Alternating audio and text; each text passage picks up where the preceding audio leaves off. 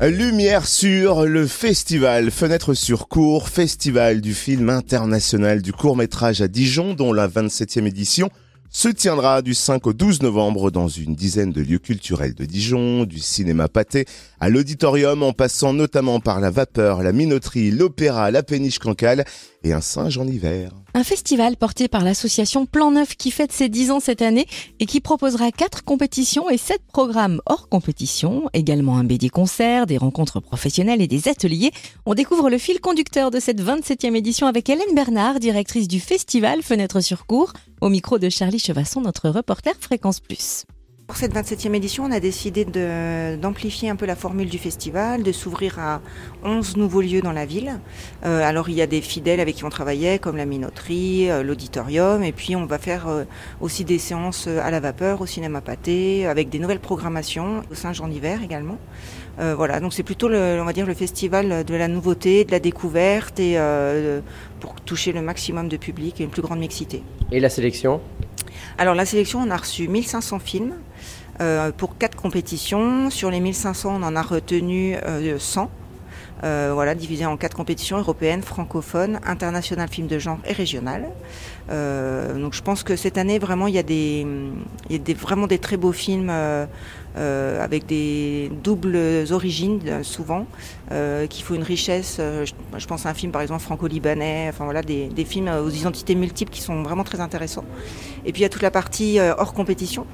Euh, avec un beau programme Nuit de l'animation. On fait un focus sur la BD cette année. Donc il y a Mathieu Sapin qui est président du jury euh, francophone qui sera également présent pour des masterclass et on fait un programme BD cinéma et un BD concert avec la vapeur. Euh, voilà, parce que le, le, 7e et le 9e art sont quand même assez liés finalement. Et puis beaucoup d'auteurs de bande dessinée passent à la réalisation. Voilà, on voulait faire un petit focus là-dessus. Et aussi une thématique sur les super-héros-héroïnes.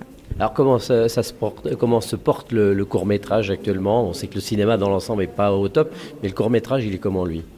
Alors je pense que le court métrage se porte plutôt bien parce que euh, vu euh, le nombre de films qu'on reçoit et qui sont réalisés, il y a une vraie dynamique euh, là autour. Le Covid n'a pas tellement empêché en fait les tournages hein, puisqu'ils se sont arrêtés juste de, de, trois mois le premier confinement. Donc du coup vraiment on a reçu beaucoup beaucoup de films et puis je trouve que euh, je craignais un peu de recevoir beaucoup de films sur le thème du Covid et tout ça, et finalement pas tant que ça. Donc je pense qu'il y a une vraie envie de, de, de, de, sortir de ce contexte qui était un peu compliqué et d'offrir des films avec une dynamique plutôt euh, poétique, onirique, euh, le voyage, le rêve, voilà. Alors les gens qui sont dans le jury, on peut en parler aussi? Oui, oui. Alors, dans le jury francophone, il y a donc Mathieu Sapin qui est auteur de bande dessinée et réalisateur.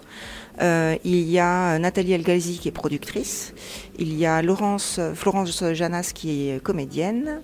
Et euh, Guillaume Motalan qui lui est scénariste également de bande dessinée et de dessin animé.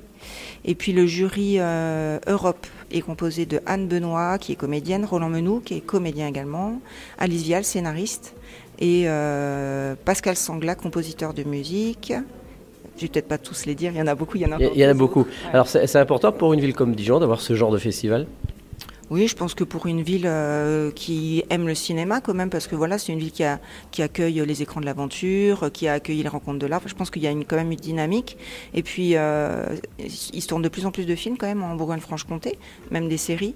Et, euh, et, je trouve que c'est bien de mettre l'accent sur un format en plus qui est tellement sous-représenté dans les salles. Est-ce que ça reste toujours le tremplin pour euh, ensuite euh, les, grands films? C'est obligatoire. C'est le passage obligé. Si on n'a pas fait de court métrage, il n'y a pas de producteur qui va, mettre un million euh, sur quelqu'un sans avoir la preuve qu'il sait au moins diriger une équipe, écrire un film et réaliser. Merci Hélène Bernard, directrice du festival Fenêtre sur cours, festival du film international du court métrage à Dijon, au micro de Charlie Chevasson, notre reporter Fréquence Plus. Et donc coup d'envoi de cette 27e édition samedi 5 novembre à l'auditorium de Dijon. La cérémonie d'ouverture débutera à 20h. Le festival Fenêtre sur cours se poursuivra jusqu'au 12 novembre. Vous retrouvez le programme sur le www.fenêtre au pluriel sur cours au pluriel.com fenêtre sur cours.com.